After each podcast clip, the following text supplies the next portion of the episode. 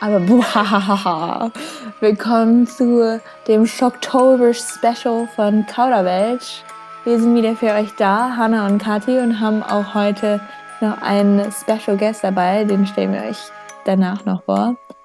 Aber erstmal müssen wir noch ein paar Dinge sagen zu unserem absoluten Lieblingsmonat im ganzen Jahr, beziehungsweise Halloween. Genau, den Schocktober. Ich finde den Namen so cool. Ja, warum lieben wir denn eigentlich so den Oktober? Warum wir Halloween? Ich glaube, das liegt auch vor allem zur Erklärung an unserem Vater, der uns schon von früh auf traumatisiert hat. ähm, ich meine, ich glaube nicht ich, mal unseren ja. Vater und also unsere ganze Familie. Also wir waren immer so, Oktober ist eigentlich der Monat, wo wir uns gegenseitig alle so Tricks oder Späße haben. Ich meine, ihr habt zu Tode erschreckend. Genau. Bis jetzt haben wir alle überlebt. Gerade so. Ich kann mich noch erinnern, als ihr eine Spinne bei mir ins Bett gelegt habt und ich wirklich ernsthaft gedacht habe, es wäre eine echte, weil die so echt aussah. Und im ersten Schockmoment guckt man ja auch nicht so genau hin. Oder wir haben doch, weil mein, also unsere Mutter und ich haben bei dir, da warst du abends weg und haben dann hinter deiner Tür ein Skelett hingestellt. Das heißt, wenn du die Tür aufgemacht hast, ist es dir ja entgegengefallen. Leider ist es aber in die falsche Richtung gefallen und du hast dich nur ein bisschen erschreckt.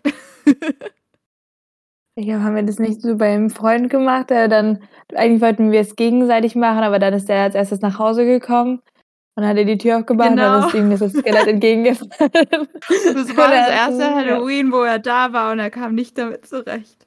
Es waren sogar die ja. Bauarbeiter, die bei uns, also als wir das Haus, quasi ins Haus eingezogen sind, haben wir das gemacht und wollten eigentlich uns gegenseitig erschrecken. Und dann kam ein Handwerker und der hat sich zu Tode erschreckt. Ja, der wollte dann, dass wir das bitte doch woanders hinstellen, weil wir das da länger. Wir hatten das, glaube ich, doch eigentlich vor allem nur reingestellt gehabt, damit, weil wir halt schon umgezogen sind. Und dann haben die uns auch gebeten, das bitte doch woanders hinzutun, da seine Mitarbeiter und er sich jeden Morgen sonst in die Hose machen. sonst könnte er leider nicht bekommen. Können wir sonst selber das Haus bauen. ich finde so, Halloween ist auch dieses, die ganze Kreativität, die man quasi übers Jahr hin aufgestaut hat, die kommt dann raus in, der, in einer sehr gruseligen Art und Weise. Aber ich meine, wir machen ja auch immer unsere Haunted Houses, wo wir dann das ganze Haus kleiden bzw. aufbauen. Und dann, wenn die ganzen Kinder vorbeikommen, um dann ihr Süßes oder Saures zu holen, beziehungsweise sehr Süßes, verpassen wir den sehr Saures und erschrecken die immer zu Tode, ganz zu Tode. Aber es ist sehr lustig und daher war immer unser Haus eigentlich in der ganzen Nachbarschaft bekannt, dass wir das machen. Und ich meine, ich würde sagen, das ist auch typisch amerikanischer Einfluss, aber sagt unsere Mutter, die Deutsche ist, die hat da immer, also die ist auch richtig mit aufgegangen. Es macht halt auch ziemlich viel Spaß, andere Leute, fremde Leute vor allem zu erschrecken, wo man keine Konsequenzen davon zieht, dass sie einen danach noch zurückerschrecken wollen oder sowas. Ja. Dann ich immer die Gefahr bei uns gegenseitig.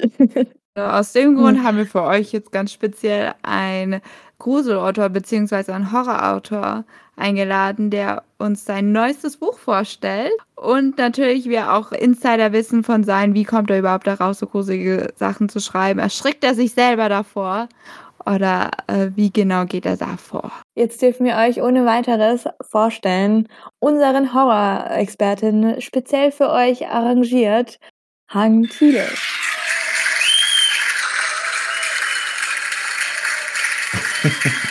ja, definitiv. Ich freue mich schon richtig auf Halloween. Ich wollte noch ganz kurz sagen, erstmal vielen Dank, dass ihr ähm, da ausgerechnet an mich gedacht habt, als äh, Horror-Experten sozusagen. Ich versuche, äh, dem Ruf gerecht zu werden. Da sind wir uns auf jeden Fall sicher. Ja. Gegenüber uns definitiv der Experte. Aber ja, du hast jetzt ja auch eigentlich schon einige Bücher geschrieben über Horror. Also würde ich das schon mal so klassifizieren als Horror-Experte. Ja, und ich äh, lese natürlich auch Horrorbücher, mag Horrorfilme.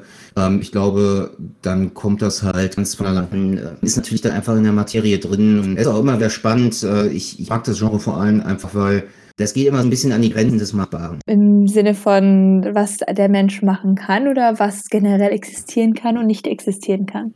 Mm, nee, ich meine jetzt tatsächlich eher, dass es so in die Richtung geht, wie weit kann man zum Beispiel vielleicht auch irgendwo ein bestimmtes Thema ausreizen? Also es ist gesellschaftlich noch vertreten. Ne? Das ist ja ein sehr extremes Genre. Ne? Ja, was dann die Gesellschaft noch als in Ordnung behauptet oder wo die Leser dann sagen so, nein, was ist das denn für ein Schundbuch? Genau, das meine ich. Also im Prinzip man, man darf es natürlich, also man, wenn man es übertreibt, dann ganz platt gesagt, es darf natürlich nicht zu abartig sein. also das hat, war ja auch schon aus äh, Geschichten aus dem Unteren Reich, hat man ja das ja auch und hat es ja auch schon letztes Mal erzählt. Also äh, falls ihr euch das selber nochmal durchlesen wollt, den Verlauf sozusagen, dass es da ja auch immer brutaler und detaillierter zugeht und du dich dann ja auch immer mehr dazu getraut hast, da das auszukosten, beziehungsweise die Leser sich das ja so gewünscht hatten sogar, nicht wahr? Ja, also nachdem ich das erste Feedback bekommen habe, habe ich ja gemerkt, dass ich da doch noch ähm, deutlich plastischer zu Werke gehen kann. Ja, habe das dann eben auch genutzt. Ne? Man fühlt sich dann quasi doch ein bisschen freier. Ah, du musstest dich nicht mehr zurückhalten, konntest deine ganzen Gedanken ausschreiben.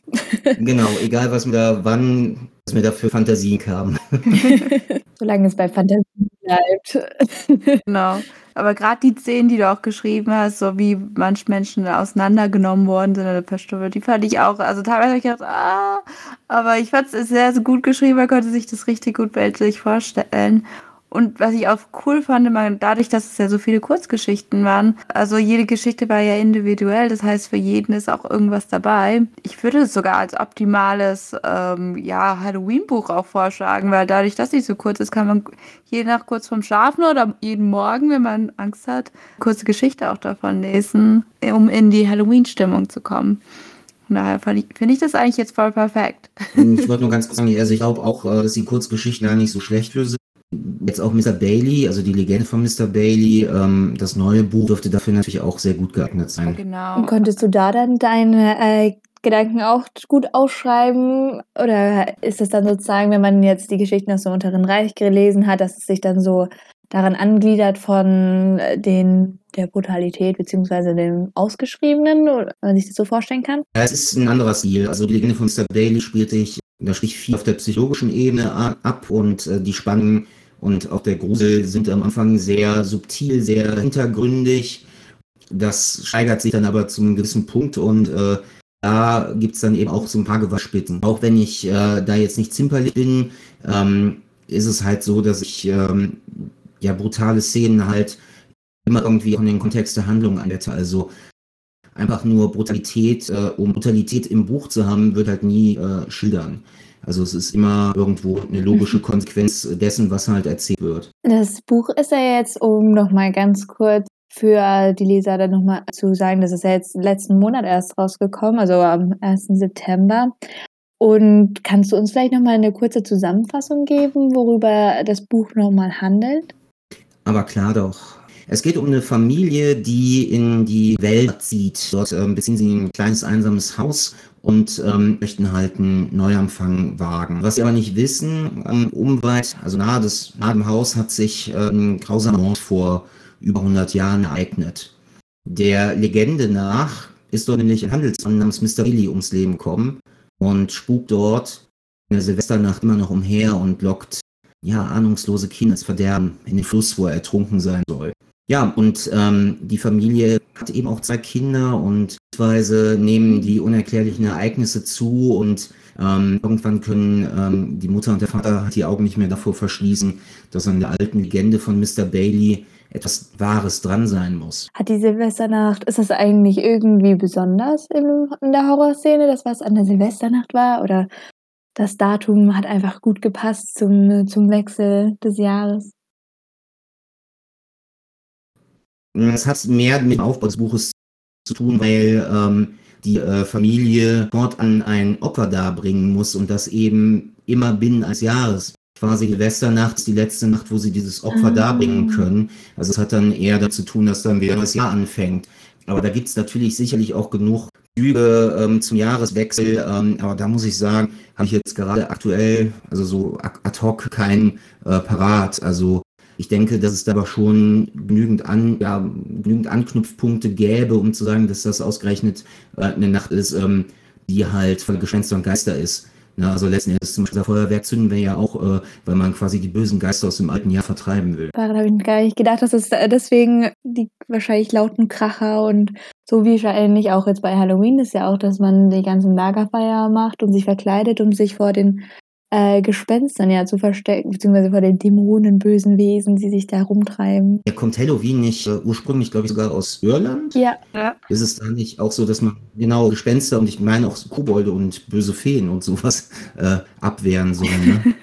Woher hattest du die Inspiration für dieses Buch? Und tatsächlich kam mir die Idee, als ich hier äh, in unseren sehr urigen Wäldern spazieren war. Also das Bergische Land ist halt ähm, ja im Prinzip schon recht rau. Also wir haben hier ähm, Eckteilkessel, an denen eben wirklich an Steilen hängen, dichte Tannenwälder aufragen, über sind kleine Flüsse und ähm, das ist halt ähm, einfach schon eine Kulisse, die ja, es ist halt irgendwo noch unberührte Natur und es gibt ja halt wirklich immer wieder so einzelne kleine Häuser, die mitten im Wald stehen. Ich habe mich halt einfach gefragt, wie ist es wohl, wenn man da lebt? Dann kamen so ein paar äh, Gedanken, die man halt, wenn man Horrorgeschichten schreibt, auch noch hat dazu, wie eben, was wäre, wenn dann noch was Unheimliches, scheinbar Übernatürliches passiert. Und ähm, peu à peu entstand dann eben Geschichte, die äh, letzten Endes dann, ja, die grobere Handlung für Mr. Bailey. Das stimmt, gerade dieses Unberührte und dann das, das so von der Gesellschaft abgelegene Orte, die, die sind besonders unheimlich.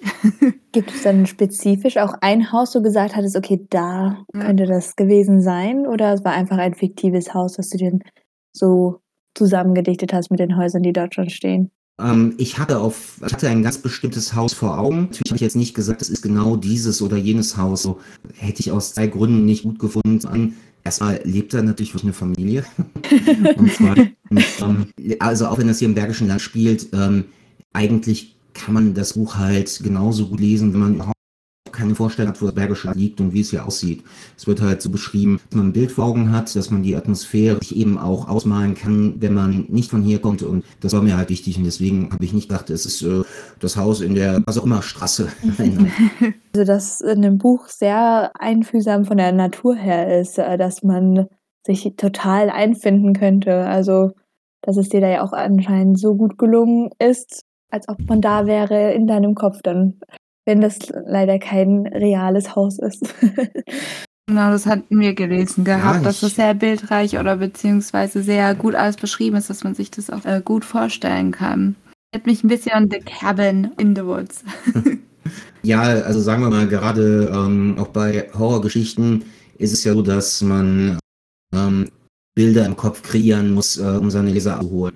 Also deswegen habe ich da schon ähm, großes Augenmerk auch drauf gelegt, äh, die Kulissen anschaulich zu beschreiben und auch die Charaktere so zu schildern, dass man halt im Idealfall wirklich das Gefühl hat, mit der Familie abends in dieser kleinen, also in diesem kleinen Häuschen mitten im Wald zu sitzen, umgeben von ja, dichten Wald, scharfen Bergen, einem Fluss und Dunkelheit. Das ist echt schön. In dem Buch an sich äh, wechselst du ja auch immer wieder die Perspektiven und weil das ja auch ein ganz großer Augenmerk darauf gelegt wird, diese Veränderung der ganzen Charaktere mit im Laufe der Zeit. War das denn eigentlich dann schwierig für dich, die einzelnen Charaktere immer hin und her zu wechseln oder hattest du das dann so geschrieben, dass du erst die eine Person komplett irgendwie hattest und dann dich der anderen Person gewidmet hattest oder Ähm, Im Prinzip habe ich die komplette Handlung vorab geplant und habe dann ähm, festgelegt, welcher Reihenfolge Charaktere ähm, ihre Kapitel erhalten. War es jetzt auch gar nicht so schwer, ähm, dann zwischen den Figuren zu springen,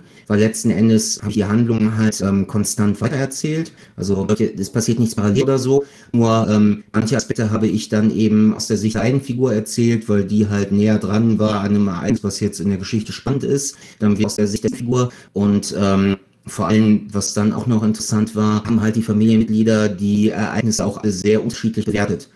Und die haben halt jede ihre, also jede Figur hatte ihre Position und hat sich im Laufe der Handlung eben wegen den Ereignissen rund um ja diese Spukphänomene, die dann schließlich eintreten, haben sich die Figuren halt auch immer weiter verändert. War für mich eigentlich auch äh, das Spannende, als ich das Buch geschrieben habe, weil ich denke gerade ähm, es, es gibt ja so einen Ausspruch, dass man zu dem werden soll, was man eigentlich bekämpft. Und das ist so, ohne jetzt zu viel zu wollen, so eine Kernüberlegung im Buch, weil die Familie halt ähm, letzten Endes ja so ein bisschen barbarisch wird durch den Einfluss der Legende.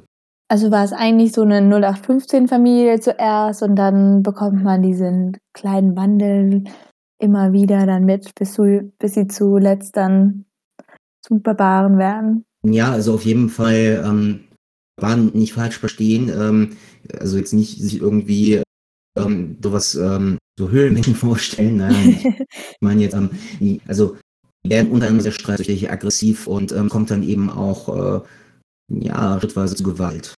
Gut, wenn, wenn am Silvester auch ein Opfer erwartet wird, angefordert wird, kann man sich ja schon wahrscheinlich denken, dass es dann nicht ganz so glücklich enden wird. Aber da wollen wir auch eigentlich gar nicht so tief das verraten, denke ich mal. Genau. Geht wahrscheinlich auch zurück zu den animalischen Charakteristiken, die wir auch Menschen haben. Das sind, wenn wir so Angst haben, in so einer Notsituation kommen, dass wir dann doch alle so agieren wie Tiere. Ja, eine zentrale Frage im Buch ist, oder die man sich halt selbst dann auch stellen kann, wie weit würde man eben gehen, um ähm, die eigene Familie, um die eigenen, so um die Liebsten zu schützen vor einer Bedrohung durch Außen. Und ja, da glaube ich erst dann die animalischen Instinkte durchkommen und dass man bereit ist dafür sehr viel, auch sehr grausam eventuell begehen. Hauptsache, man kann eben die schützen, die an sich In deinem Buch hast du dann, ist es sehr grausam, also für Leser, die sagen, oh nee, sie können nicht so, so blutige Zähne oder grausame Zähne lesen, wäre das Buch dann automatisch für die raus oder wäre das eigentlich genau das richtige Buch für die? So, ähm, es gibt ein paar Szenen, die sind halt dann noch blutig und auch in, eben sehr plastisch beschrieben, aber das Hauptmerkmal liegt eben wirklich auf der Veränderung der Charaktere und ähm, ja, also grundsätzlich auf der sehr düsteren Stimmung, die das ganze Buch durchs Zimmer bekommen habe. Und Feedback, was mir sehr gefreut hat, äh, war, ging so in die Richtung, dass halt letzten Endes von der ersten Seite an ähm, eine sehr düstere und irgendwo ja, ja unbequeme Grundstimmung her und sich wirklich jede Seite fortsetzt. Sehr gefreut. Und ähm, ich hoffe halt, dass äh, möglichst viele Leser diesen Eindruck haben. Das hört sich sehr überzeugend an. Also falls ihr noch kein... Das hört sich sehr cool an. Das Psycho-Schredder drin. Ja, falls ihr noch kein Halloween-Buch habt und ein durchgehendes, spukisches und psychisch forderndes Buch wollt. Die Legende des Mr. Baileys ist auf Amazon und in euren Buchmärkten, wo ihr mir auch seid, erhältlich. Man kann es so empfehlen. Möchtest du noch zum Abschluss hier äh, einen letzten Satz dazu sagen, dass wir zum nächsten Segment gehen? Ich bin sehr stolz auf das Buch, weil ich eben den Wechsel auch der verschiedenen Perspektiven, eigentlich, obwohl es halt sehr subtil erzählt ist, trotzdem mehr dafür gesorgt habe, dass es halt sehr viele spannende Momente gibt, wo man halt einfach wissen will, wie es weitergeht. Und ähm, so durch das Feedback, was ich bisher bekommen habe, glaube ich auch, dass es mir ganz gut gelungen ist. Und deswegen, ich ähm, kann halt wirklich jedem, der auch noch nie was von mir gelesen hat, äh, nur den Band auf jeden Fall empfehlen, um mal so einen ersten Eindruck zu bekommen. Ja, super, also was du erzählt hast, das hört sich auch sehr spannend an und ich glaube, wir tun es auch gleich in unserem Warenkorb. Sehr gut. Gibt es dazu ein Prequel? Also, oder ist es ein Band, der für sich alleine steht jetzt erstmal? Oder überlegst du das noch? Der steht für sich alleine, allerdings sollte man schon Bücher von mir gelesen haben, wird man einige alte Bekannte wieder treffen und es gibt eben auch Anspielungen auf Ereignisse aus anderen Büchern. Ah, okay. Also nicht nur das Buch holen, sondern auch die weiteren. genau. Ideal wäre es natürlich. äh, aber die Legende des Mr. Bailey ist auch, ähm, man kann sie auch ohne das Vorwissen der anderen Bücher lesen. Das sind halt eher Anspielungen. Wenn man die anderen Romane kennt, haben halt einen Mehrwert, aber es ist nicht Voraussetzung, um das neue zu verstehen. Achso, so Easter Eggs mäßig meinst du dann? Ja, so ein bisschen. Sagen wir mal so ein bisschen. Es geht teilweise noch etwas weiter. Eine Figur, die zum Beispiel bei Die Legende von Mr. Bailey eine ähm, tragende Rolle spielt, ist auch die Hauptfigur aus einer Kurzgeschichte, die ja Markus Krüger geschrieben habe. Es ist halt natürlich was anderes, wenn man die Figur schon kennt und ähm, ja, so ein paar Hintergründe halt noch zusätzlich einfach mit dieser Figur verbindet. Ja, okay, das war nämlich meine nächste Frage, ob Markus Krüger auch einen kleinen Auftritt hatte in deinem Mr. Bailey Buch. Nee, nee, der sitzt ja immer noch äh, offiziell in der Psychiatrie und schreibt von dort seine Kurzgeschichten. stimmt ja, stimmt ja. Der ist nicht ausgebrochen und ist jetzt Mr. Bailey.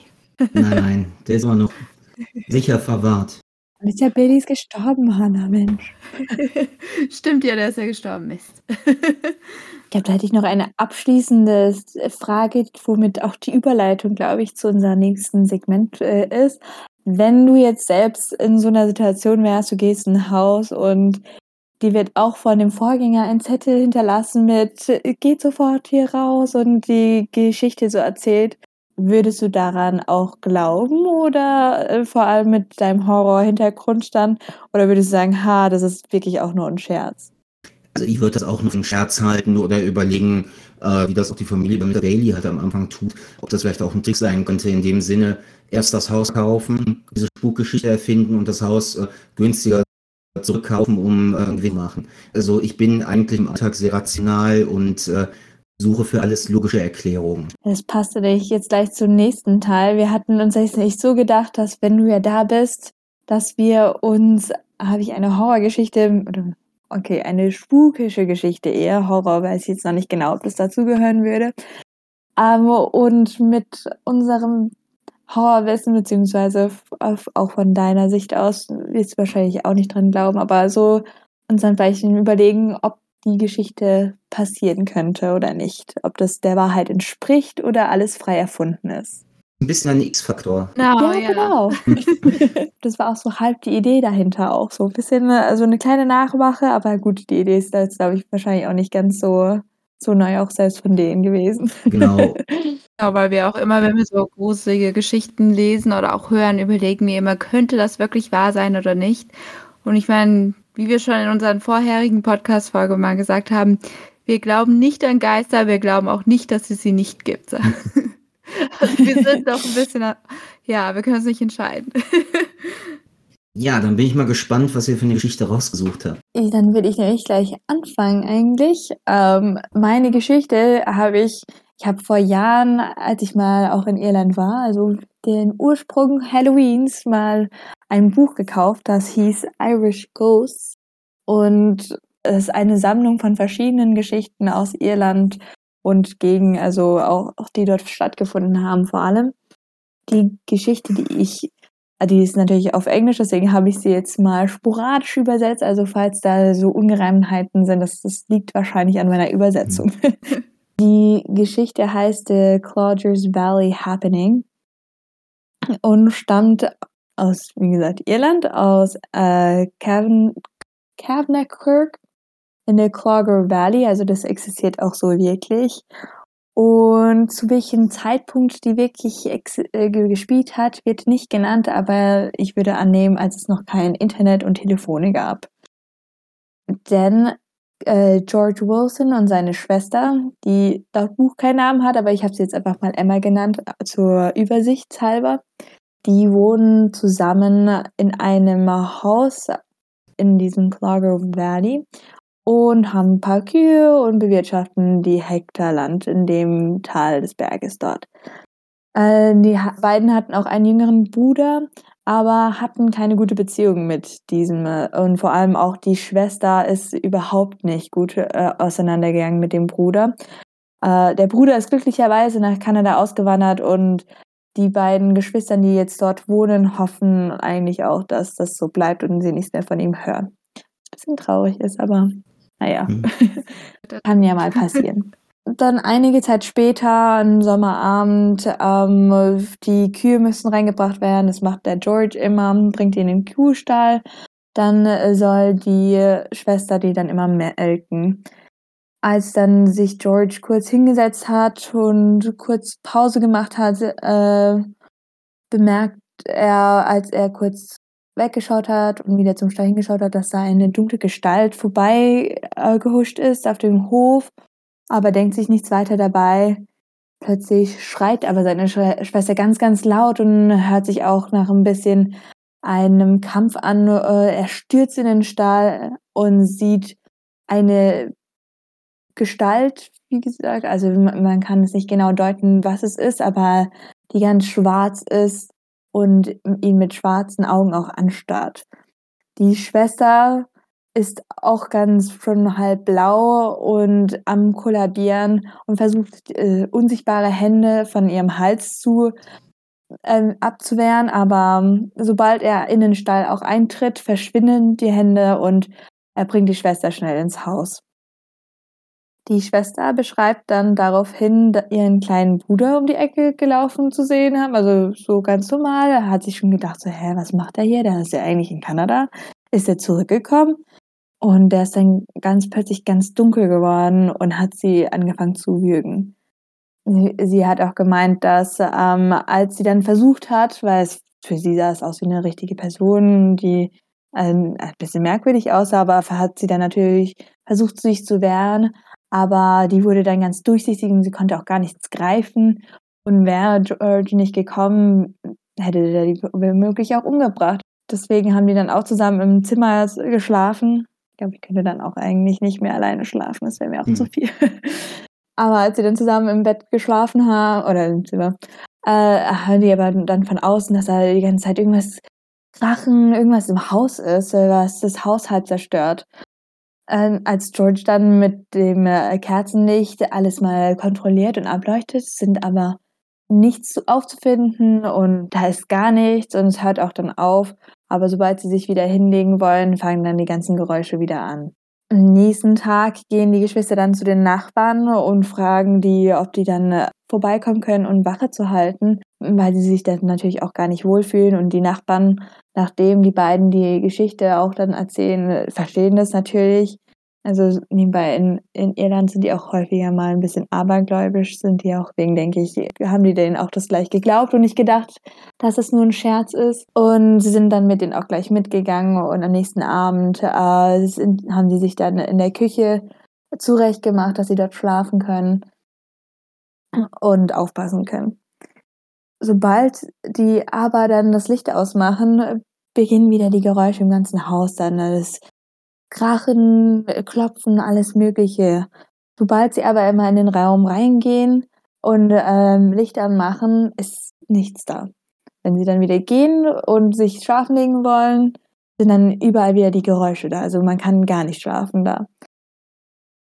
Die Geschwister sind dann gezwungen, für die nächste Nacht bei den Nachbarn zu schlafen, weil zwei Tage ohne Schlaf ist dann wahrscheinlich nicht mehr so toll und nicht mehr so angenehm und entscheiden sich dann auch gleich einen äh, in der Gegend bekannten Geisterjäger, also Verjager eher, äh, den Richard Robinson zur Hilfe zu holen, da dieser schon häufiger in ähnlichen Situationen ausgeholfen hat. Der bleibt dann mit den Geschwistern in deren Schlafzimmer, also die legen sich wieder schlafen. Und er hat aber noch eine Kerze an. Dem Nachbarzimmer kommt dann aber auch schon Krachen und Stühle werden umgestoßen. Und plötzlich fängt sogar das Bett von der Schwester an zu schweben. Und Robinson ist ganz gewappnet, hat sein Schwert dabei und schneidet einmal unter dem Bett vorbei, woraufhin das Schweben zwar aufhört, aber ein Stuhl wieder umgeschmissen wird und dann wird das Bett wieder, fängt wieder an zu schweben. Als er noch ein Krachen aus der Küche kommt, denkt er, okay, gut, dann ist er dahin, er will dahin gehen, der Robinson, geht dahin hört aber dann wieder, dass die Emma anfängt zu schreien und äh, aber dem Moment, wo er wieder in den Raum kommt, ist dann wieder nicht so viel. Und die Emma sagt dann, ja, da ist eine dunkle Gestalt zu ihr aufs Bett gekommen und hat sie dann wieder am Hals gegriffen. Ich denke, ich glaube, da will ich schon das Haus abbrennen.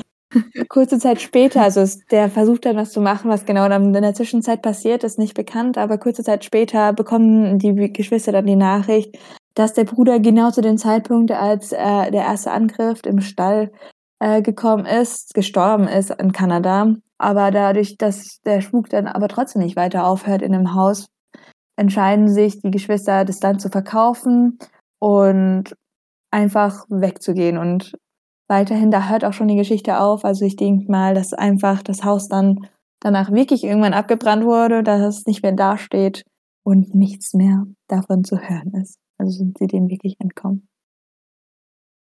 Jetzt meine Frage an euch.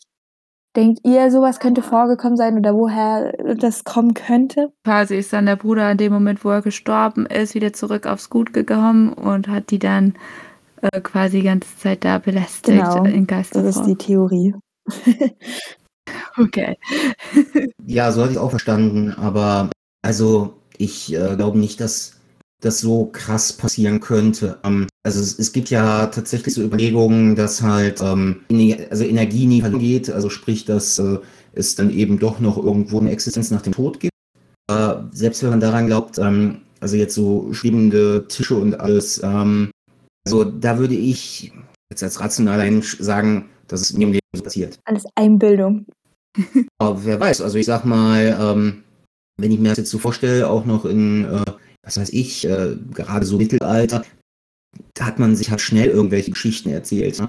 Ähm, Und ich glaube, dass das auch noch so eine Zeit war, da konnte man sich das ja auch eher vorstellen, dass so vielleicht unbemerkt existiert. Sagen wir mal so, heutzutage glaube ich, gäbe es einfach zufällig genügend Spukaufnahmen, die halt nicht irgendwie als Fake entlarvt würden. Ne? Deswegen, auch wenn ich Horrorautor bin, der Geschichte traue ich nicht so ganz.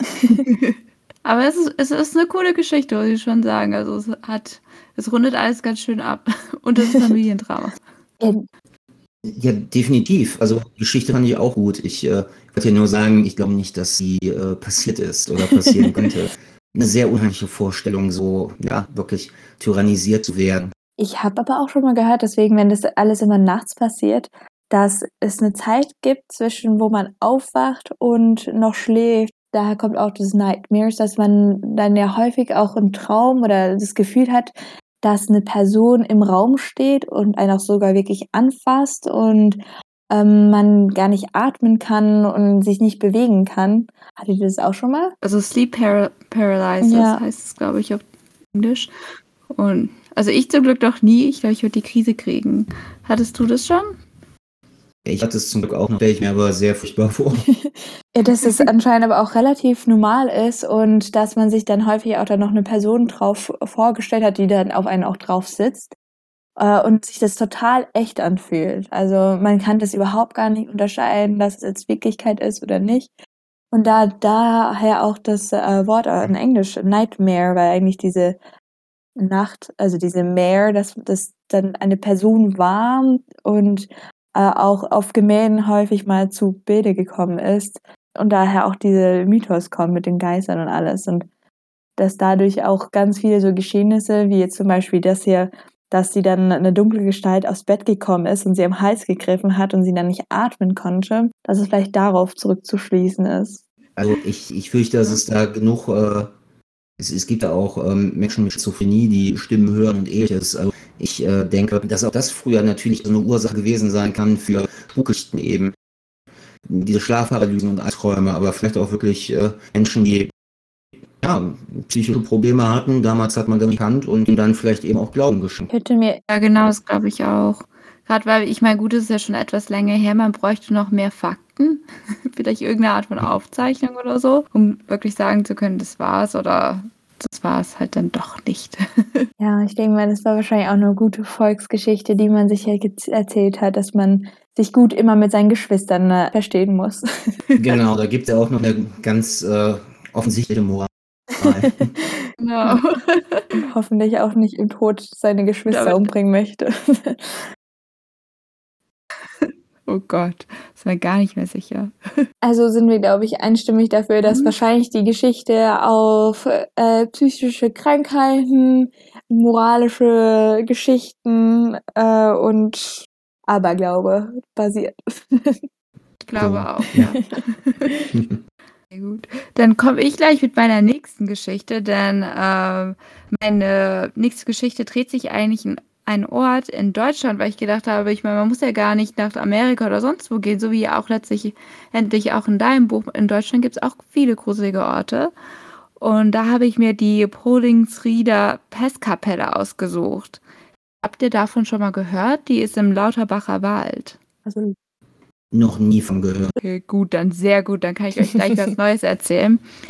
Denn äh, die Polingsrieder Pestkapelle, die gibt es schon seit dem 11. Jahrhundert. Also da wurde das erste Mal die Kirche überhaupt erwähnt, aber wahrscheinlich gab es sie schon vorher. Wie ich ja schon gesagt habe, die ist ein Lauterbacher Wald und sie ist vom heiligen St. Georg geweiht worden. Und diese Kirche kann man auch wirklich nur zu Fuß besuchen, weil sie so tief im Wald ist. Und schon alleine den Wanderweg dorthin schaffen ganz viele nicht, weil er halt so anstrengend ist. Und da ist natürlich eine Legende dabei, dass die Kirche so verflucht ist, dass alle, die in der Nähe davon kommen, verrückt werden oder den Verstand verlieren. Und besonders, wenn du da nachts bist, ist bei vielen Jugendlichen eine Mutprobe da, auf den Friedhof auch von der Kapelle zu übernachten und die würden alle ihren Verstand verlieren. Deswegen fand ich die Geschichte besonders interessant, weil da sind einige Sachen passiert. Ähm, die sagen nämlich, dass diese Kirche von einem Fluch äh, geweiht quasi ist, dadurch, dass das früher die Pestkapelle, wie der Name auch sagt, auch war. Und die ganzen äh, Menschen direkt dort in den Brunnen reingeschmissen worden sind, der direkt neben der Kapelle sind und teilweise noch lebendig, um dort zu sterben, weil die nicht wussten, was sie mit den äh, Leichen oder noch nicht Leichen tun sollten. Und dann mitten in der Nacht haben sie eine Zeremonie, die Dorfleute in der Gegend gemacht, damit keiner mehr infiziert wird und haben einen Pest- oder Halbpesttoten äh, geopfert, um damit es abzuschießen. Und seitdem gibt es da keine Krankheiten mehr, beziehungsweise wurden die immer geschützt. Jetzt ist natürlich die Frage, stimmt das jetzt auch in der Corona-Zeit? Aber laut dieser Legende, äh, durch das Opfer ist jetzt die, die Dörfer oder die umliegenden Gutshöfe, die da auch sind, sind äh, vor Krankheiten geschützt. Also ein positives Ding, auch wenn es ein äh, Opfer, ein menschliches Opfer mhm. benötigt hatte. Dann ist da auch gesagt worden, dass in der 1625 ein Pastor ein Mädchen vergewaltigt hatte und er sie dann auch noch nicht ganz tot in den Brunnen einfach geschmissen hat. Also der Brunnen muss anscheinend der Ort gewesen sein, um die Leichen irgendwie verschwinden zu lassen zu können oder so. Keine Ahnung. Aber ähm, hätte sie da reingeschmissen und daraufhin hätte ihr Hund ihn angegriffen und im Sterben hätte er dann gebeichtet, dass er tatsächlich den, äh, das Mädchen umgebracht hatte. Und dieser Hund ist immer noch dort und die, die Legende nach kommt er immer nachts mit roten Augen und überwacht immer den ganzen Friedhof. Und wenn du ein böser Mensch bist oder der Hund das Gefühl hat, dass du ein böser Mensch bist, dann wird, wird er dich angreifen. Kann man so testen, ob man ein guter Mensch ist oder nicht. genau, wenn man, wenn man das nicht jetzt aussetzen möchte, kann man das natürlich machen. Das Letzte, was auch noch so besonders äh, Besondere daran ist, ist, dass es die ganzen Brunnen, die dort in der Kapelle drumherum stehen, sind in einem Pentagramm angeordnet und man meinte, dass das auch der quasi das Tor zur Hölle ist. Aus dem Grund passieren da auch immer so viele schreckliche Sachen. Wäre das Schutz, wenn da keine Leute krank werden vielleicht? Wahrscheinlich haben die, die, ich meine, die mussten ja Menschen opfern und das ist ja immer das erste Zeichen, dass du mit dem Bösen zu tun hast und nicht mit dem Gott. das ist alles zu der Pestkapelle in Lauterbacher Wald. Also wird es unser nächster Reiseziel, oder?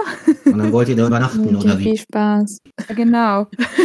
Also die Hanna kann ja gerne alleine übernachten. Ich nehme mir dann ein Hotel unten im Dorf oder im Lauterbach.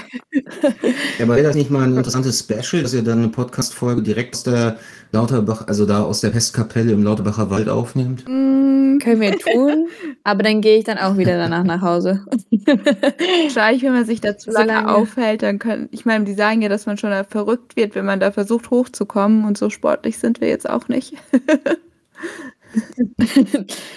ich, ob das mit dem Verrücktsein daran liegt, dass es einfach nur so anstrengend ist oder ob die Leute einfach dann gesagt haben, ich bin verrückt geworden, deswegen gehe ich jetzt wieder runter. das kann natürlich auch sein. ähm, ja, auch mit dem Hund. Also es kann ja durchaus sein, dass da früher ziemlich viele Wölfe unterwegs waren und äh, dann hat man halt äh, einem anderen kombiniert. Also sprich, wahrscheinlich ist da, gab es wirklich irgendwelche Gewaltverbrechen von irgendeinem Priester und äh, dann hat jemand Jahre später da vielleicht mal einen Wolf in der Nähe gehört und hat daraus dann äh, diesen, ja, die Geschichte mit dem Hund gemacht. Das wäre zum Beispiel aus einem Ansatz. Genau, das könnte auch, auch wieder. Sein. Du, du tasierst die Geschichte, Mensch. nee, aber die Geschichte fand ich, ich, ich fand es vor allem cool. Ähm, das ist ja nicht nur ähm, eine einfache Geschichte. Das ist ja schon ein ganzer Mythos um diese Kapelle. Also, ähm, bei der ja. auch meintest, dass da die Brunnen im Pentagramm angeordnet sind und Tor zur Hölle. Äh, vielleicht muss ich da mal näher recherchieren. Das klingt nach Stoff für einen Roman oder eine Kurzgeschichte. Stimmt. Ja, also ich habe jetzt auch da mir natürlich auch YouTube-Videos und so dazu angeguckt und man kann da eigentlich ganz viele coole Sachen auch sehen, inklusive wenn du da mal in die Kirche reingehen möchtest, dann gibt es auch so einen besonderen Keller, wo noch Säge unten drunter liegen, die man auch äh, sich angucken kann. Das ganze Ding ist nicht ganz ohne. Und offiziell darf man natürlich auch nicht dort übernachten. Wie gesagt, wir können ja eine Folge so Ghost Hunters machen oder so. Ich breche ganz bestimmt nicht irgendwo in die Kapelle ein und dann öffnen wir noch irgendwas Böses und dann nein. Oder lese aus dem Buch, was so aussieht, als wäre es in Menschenhaut eingeschlagen. So die Klassiker, ne? Oh. nee, das nee, machen wir nicht. Und, Und auch kein Ouija-Board oder sonst irgendwas. ja, da würde ich euch auch verbraten. Ist, da, da ist, glaube ich, generell keine Gefahr. Also. würdest du dann auch sagen, obwohl du das alles sehr rational sehen würdest, würdest du es trotzdem nicht irgendwie jetzt in Kauf nehmen und das ausprobieren, jetzt mit dem Ouija-Board zum Beispiel auf den Friedhof zu gehen? Nee, das würde ich das wüsste halt auch nicht, ähm, mal so, ich muss ja da niemandem irgendwie was beweisen. Und ähm, das heißt also. rein aus Interesse, ob da jemand ankommt. nee, also Ahnung, ich habe mir bisher die Frage gestellt. Also, na toll, jetzt stelle ich sie mir. Von daher gibt es ja demnächst dann irgendwie eine Geschichte, die auf dem Friedhof äh, spielt und äh, von einem verschwundenen Autoren handelt. Wenn Markus äh, Krüger ausbricht, meinst du? Dann wird getestet, ob er dann ein guter Mensch war. Ja, gut. Wenn er nur die Geschichten geschrieben hat, hat nee. Ja, den kann ich auf jeden Fall ja, vorstellen. Der ist entbehrlich. ja, wir kommen jetzt auch schon wieder zum Ende, weil wir jetzt, glaube ich, schon länger, als wir eigentlich geplant haben, reden wollten. ja, aber man kommt ja auch wirklich schnell von einem Thema aufs andere. Ist halt so. Genau.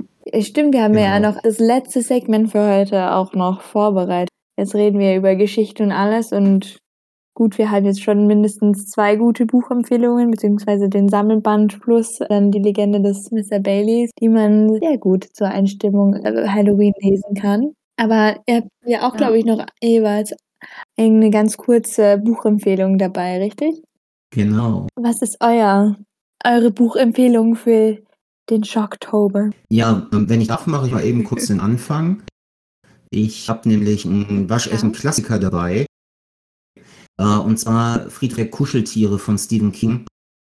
Ähm, mhm. Das war, glaube ich, so mein erster richtiger Horrorroman, den ich gelesen habe. Ich glaube, da war ich 14 und der hat mich so gefesselt, den habe ich wirklich morgens angefangen zu lesen und äh, habe bis abends, also bis in die Nacht reingelesen, um äh, das Buch in einem Rutsch zu beenden handelt halt auch von einer Familie, die in Maine in ein einsames Haus zieht und nur einen Nachbarn und äh, in eine sehr stark befahrene Landstraße und äh, zu einem Unfall mit dem Sohn der Familie und der Nachbar redet mit dem Familienvater, den Sohn auf dem Tierfriedhof zu begraben und das hat ziemlich böse Konsequenzen, nicht?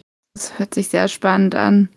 Also ich muss sagen, das Buch habe ich noch nicht gelesen, aber so gruselige Sachen kann ich mir nicht antun, so wirklich. Aber hat es denn ein Happy End? Ähm, das verrate ich nicht. Aber noch ein Satz dazu. Stephen King hat gesagt, das wäre eines der wenigen Bücher, die er geschrieben hat, die ihm auch selbst Angst gemacht haben. Ja, toll.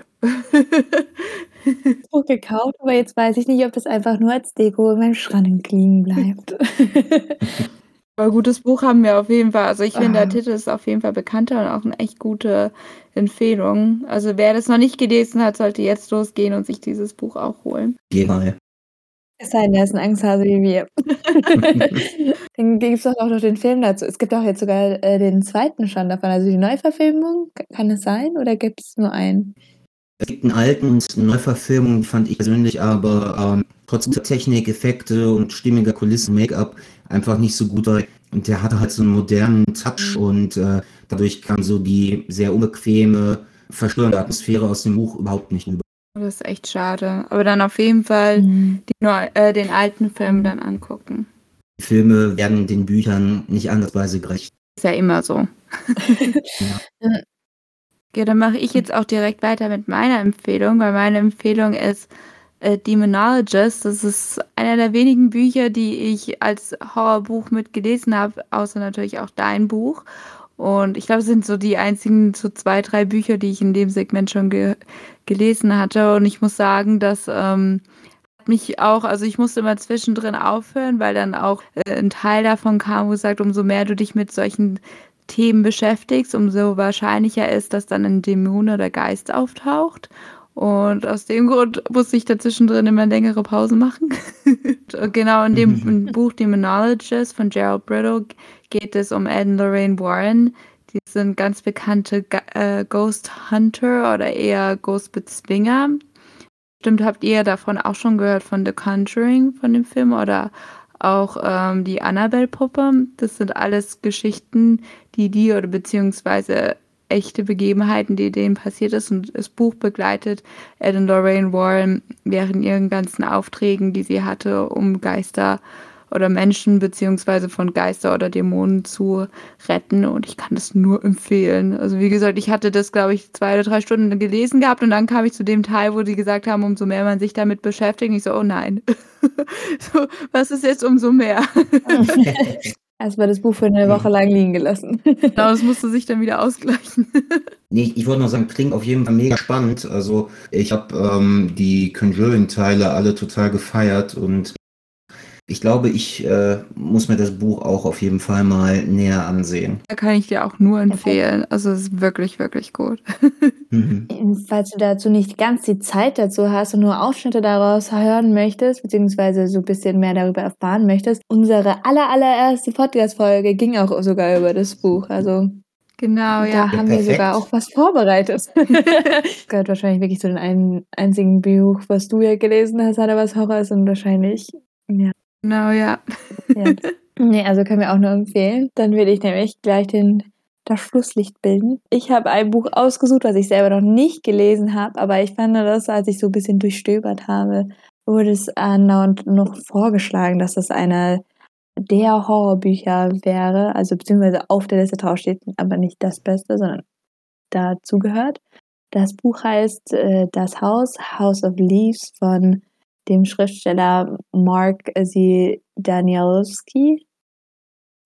Äh, und es ist ein nicht-lineares postmoderner Roman. Äh, was ich so interessant eigentlich an dem Buch finde, äh, ist, dass es zuvor erst im Internet veröffentlicht wurde und auch so nach und nach eigentlich erst zusammenkam. Also auch wie, wie das, der Friedhof der Kuscheltiere ist es eine Familie, die äh, sich entfremdet hat und deswegen eine kleine Hütte in einer stille Umgebung gekauft hat und dort einen Neuanfang ähm, haben möchte. Da wird aber der Frieden auch ziemlich schnell wieder gestört und wie aus dem Nichts erscheint eine Kammer, die davor eigentlich nicht da gewesen ist und eigentlich vor allem auch gar nicht in das Haus reinpasst. Also wenn man von außen das Haus anschaut, existiert der Teil des Hauses einfach gar nicht. Mhm. Finden die Leute heraus, dass es ein Labyrinth ist, das Haus und eigentlich so wie Hermiones äh, Tasche in Harry Potter, dass das Haus sich ins Unermessliche ausdehnen kann. Genau, mhm. und dann passieren dann natürlich auch merkwürdige Dinge, Gegenstände tauchen auf und irgendwann gehen Kinder auch verloren und kommen als andere wieder zurück. Mhm. Das wäre mein Teaser zu dem Buch. Also ich fand es persönlich sehr interessant, weil ich finde, das auch die Thematik mit dem Labyrinth und dass man dann ja plötzlich ist ja auch vor allem in den ganz alten Häusern so, dass da ja überall auch zum Teil so, also in den Bunkern zum Beispiel ja auch sowas gab oder verschiedene Gänge, wo dann nur die Bediensteten rumgelaufen sind. Also finde ich, könnte man sowas auch mal in echt finden. Ja, also es klingt auf jeden Fall total spannend und ähm, auch die Entstehungsgeschichte ist interessant, ne? dass das erst im Internet war und dann so peu à peu ähm, umgesetzt wurde. Also wie bist du denn darauf gestoßen? Also du sagtest natürlich, du hast ein bisschen gestöbert, aber das, das klingt halt schon im positiven Sinne sehr speziell. Ja, ich habe so ein bisschen rumgeguckt, weil ich dachte, okay, die, die ganzen Klassiker ähm, dadurch, dass ich die Bücher auch alle nicht unbedingt gelesen habe, da ich ein kleiner Angsthase bin, ähm, habe ich mir dann halt so ein paar Seiten angeguckt und dann kam das, hat sich das so interessant angehört mit dem Haus der Blätter. Und dann dachte ich, okay, gut, ich gucke mal nach, weil die anderen Bücher, die, was wie auch von Stephen King S oder sowas, die kennt man jetzt dann doch irgendwo. Und dann habe ich da ein bisschen mehr nach nachgeschaut und dann fand ich, war das irgendwie schon interessant. Also ich weiß auch gar nicht, soweit ich gesehen habe, auf Deutsch weiß ich gar nicht genau, wie gut man das bekommen kann. Ich habe es auch nur auf Amazon gefunden. Auf Thalia gibt es mhm. gar nicht. Es klingt immer mehr wie ein sehr cooler Geheimtipp. Ja. Ja, es heißt House of Leaves und ist auch mit Illustrationen drin und allem.